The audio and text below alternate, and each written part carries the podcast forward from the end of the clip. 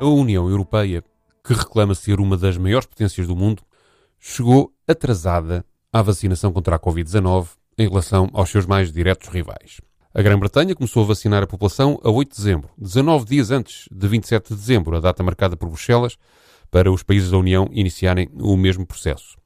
Antes disso, os Estados Unidos e a Arábia Saudita lançaram as suas campanhas de vacinação a 14 de dezembro, Israel a 19 de dezembro e a pequena Suíça a 23 de dezembro.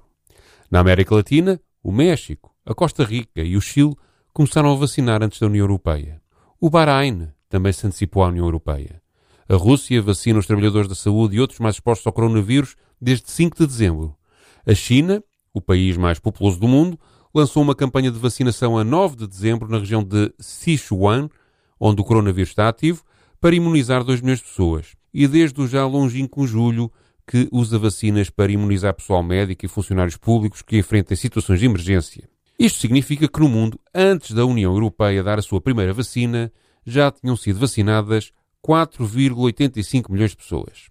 Os Estados Unidos já vacinaram quase 2 milhões de indivíduos, a China cerca de 1 milhão, o Reino Unido 800 mil pessoas, a Rússia 700 mil, Israel 279 mil, o Canadá 43.500 e até o Bahrein vacinou antes da Europa dos 27 começar 51 mil cidadãos. Este atraso não impediu a Presidente da Comissão Europeia de dizer, no sábado passado, o seguinte: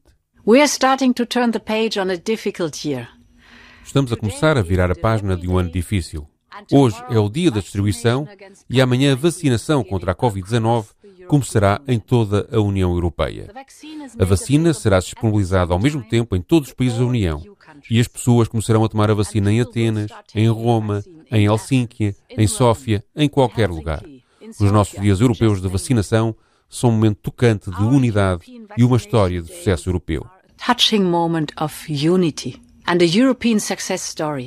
A realidade, porém, traiu Ursula von der Leyen. A história de sucesso europeu é desmentida pelos factos que antes enunciei e o simbolismo da unidade europeia que a Presidente da Comissão proclamou caiu por terra no mesmo instante em que ela falava entusiasmada.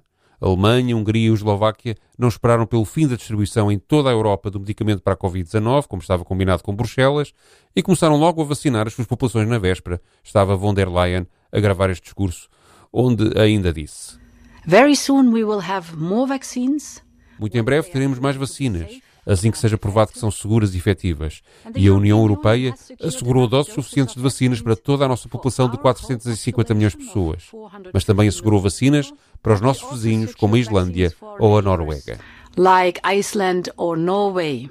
Esta ideia de que a escala da União Europeia é que garantiu uma negociação junto das farmacêuticas para o fornecimento atempado e suficiente de vacinas, muito reproduzida pelos comentadores portugueses, também me parece uma falácia.